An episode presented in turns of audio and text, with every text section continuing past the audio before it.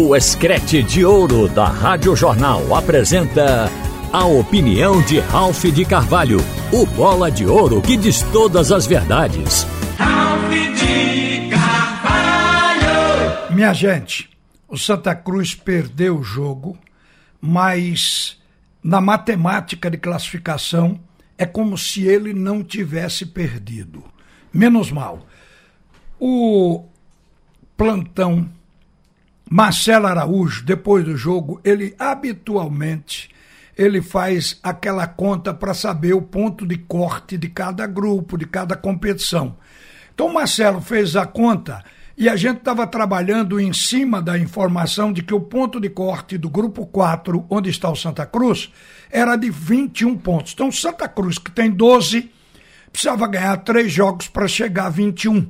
Aí ele asseguraria sua passagem para a segunda etapa desta Série D. No entanto, com a conta feita ontem, o ponto de corte caiu. Está em 19. Significa dizer que o Santa Cruz só precisa mais de sete pontos. A conta que a gente fazia antes do jogo era que o Santa Cruz tinha três jogos em casa, isso teorizando que o jogo em casa é mais fácil de ganhar. Então o Santa tinha três jogos em casa, ganhando os três, poderia até perder os dois fora de casa que ele estaria classificado. Aí vai o Santa Cruz e perde o jogo ontem. E aí a gente remonta essa projeção. O Santa Cruz precisa vencer os dois que lhe restam dentro de casa e apenas empatar um dos dois que tem lá fora. Então o Santa Cruz montará o número de pontos que vai precisar, 19. Agora, vejam, pode até perder uma partida, porque tem quatro. O Santa tem dois jogos fora e dois em casa. Ganhando os dois em casa, repito, e empatando um fora, pode até perder o quarto jogo. Então isso é uma matemática que facilita. Mas interessante é que há jogos atrás eu vi o Santa Cruz atuando e o futebol me pareceu ontem muito similar. O time do Santa Cruz, ele treina, treina, mas ele não tem o trato com a bola. O toque de bola, a transição de pé em pé, com a bola na grama. O Santa Cruz desprezou esse tipo de jogo. Aí as pessoas dizem: não, é porque isso na Série D é comum, jogar assim. Não é comum. Jogar bem é uma obrigação. E a tese é que você jogando bem vai conseguir o resultado. O Santa Cruz jogou ontem desprezando o meio-campo.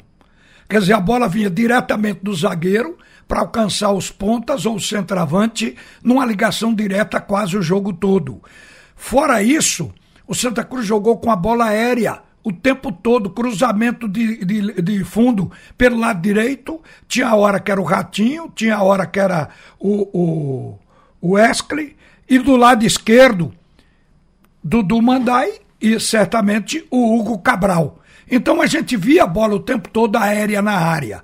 Quer dizer, é muito pobre taticamente se imaginar que uma equipe como Santa Cruz trabalhe com uma única jogada e para um único jogador aproveitar. Quer dizer, o jogo foi para o Rafael Macena cabecear. Se Rafael Macena não acertou as cabeçadas, não é de se estranhar que o Santa Cruz não tenha feito nenhum gol. Achei muito pobre o trabalho da bola, tecnicamente, o time de Santa Cruz. Aí, você imagine, o Santa teve mais posse de bola, jogou no campo de ataque, o time do Santa Cruz é, pressionou o tempo todo e chutou mais em gol do que o adversário, mas não foi eficiente. Por isso, jogou com uma única jogada estabelecida: a bola aérea e a cabeçada de Rafael Macena. Claro que o Santa, se trabalhasse com o meio-campo, com a bola no chão, quando a bola chegasse no ataque, se não desse para finalizar, voltava, o Santa reestruturava a jogada no toque, tentava envolver, esperar a brecha para alguém chutar. Não teve uma jogada que o ponta tenha ido na linha de fundo e tenha dado voltando para quem fosse entrando completar. Quer dizer, não tem. Quer dizer, não há variação. É por isso que eu acho que você não pode confiar num único jogador numa partida. Quando ele não está bem, como foi o caso de Rafael Macena, que foi uma tristeza ontem, a tal ponto que o jogador teve que puxar para ele na entrevista final, assumiu a responsabilidade do time não ter feito gol, porque ele perdeu quatro oportunidades. Duas no primeiro, duas no segundo tempo. Quer dizer, teve uma cabeçada que eu digo ali, ele não erra. De cara pro gol vazio no segundo tempo. E ele errou. Então, lamenta, mas eu digo que a derrota não foi só dele. A derrota foi do time. Eu creio que o Martelotti tenta fazer alguma coisa melhor, mas a qualidade do elenco ela não está permitindo fazer coisa muito melhor. Então nós vamos caminhando, esperando que o fator sorte também ajude, contribua nos próximos jogos. Ou viver pela jogada e a jogada, de repente, ela é acertada, ela é realizada. Agora, a equipe do Jacuipense jogou simplesinho como? Reativo esperou o Santa Cruz, marcou e saiu no contra-ataque. Vocês sabem quantos contra-ataques foram? Quatro. De bola na área, porque no primeiro tempo foram quatro bolas chutadas, no segundo, seis. Mas aquela oportunidade da bola entrar na área do Santa Cruz foram quatro vezes só.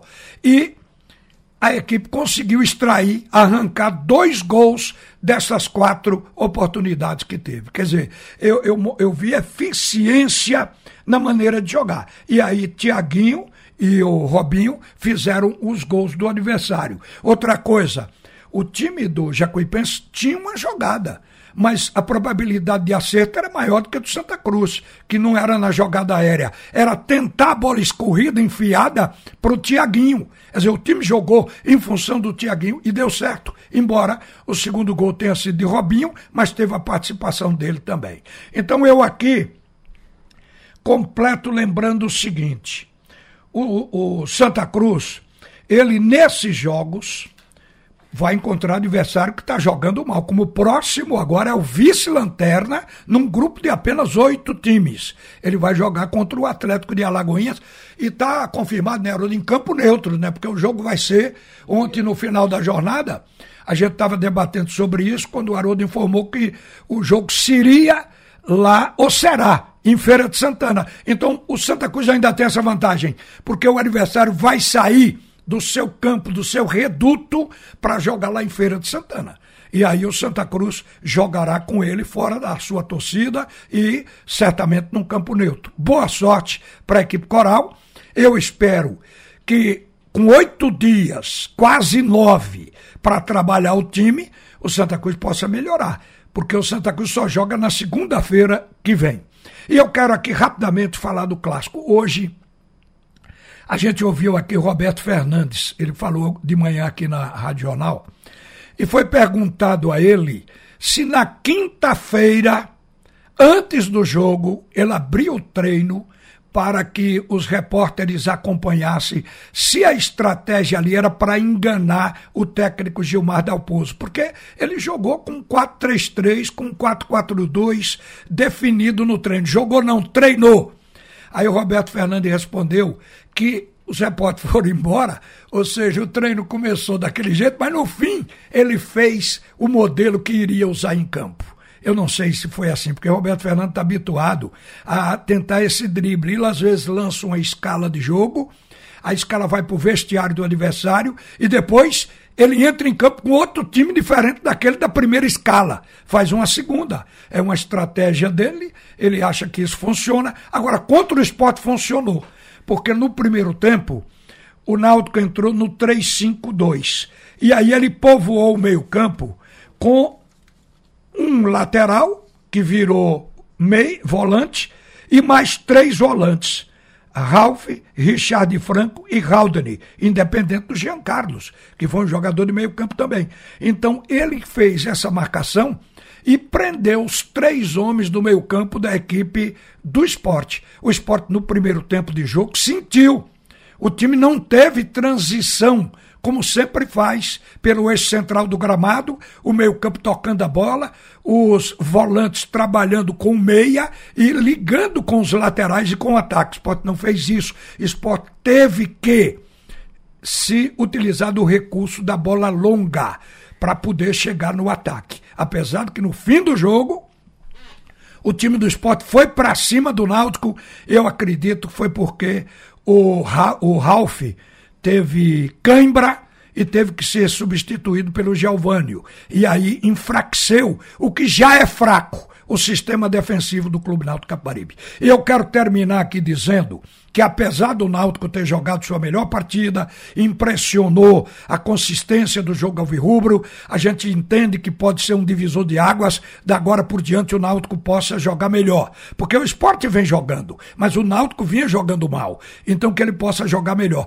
Mas tem uma coisa que parece que é permanente, irrecuperável, mas o Roberto Fernando tem que trabalhar. Essa defesa do Náutico, ela não ataca a bola, ela espera a bola chegar no adversário. Foi o que aconteceu com o gol do esporte e a cabeçada do Thierry, aquela que bateu no poste, para voltar e o Kaique completar fazendo o gol. Aquilo ali o jogador do esporte estava cercado pelos zagueiros do Náutico, mas eles não subiram. Como em outros jogos, a defesa do Náutico é fraca em bola aérea. Esse é um trabalho. Pode ser, porque Hélio dos Anjos tentou, outros treinadores tentaram consertar. Agora, seguramente que o Roberto Fernando está trabalhando e ainda não consertou, que tenha que mudar jogadores. Porque é uma coisa que está ficando realmente crônica. Uma boa tarde, minha gente. Volta Haroldo Costa para comandar o Assunto é Segundo Tempo. Você ouviu a opinião de Ralph de Carvalho, o bola de ouro que diz todas as verdades.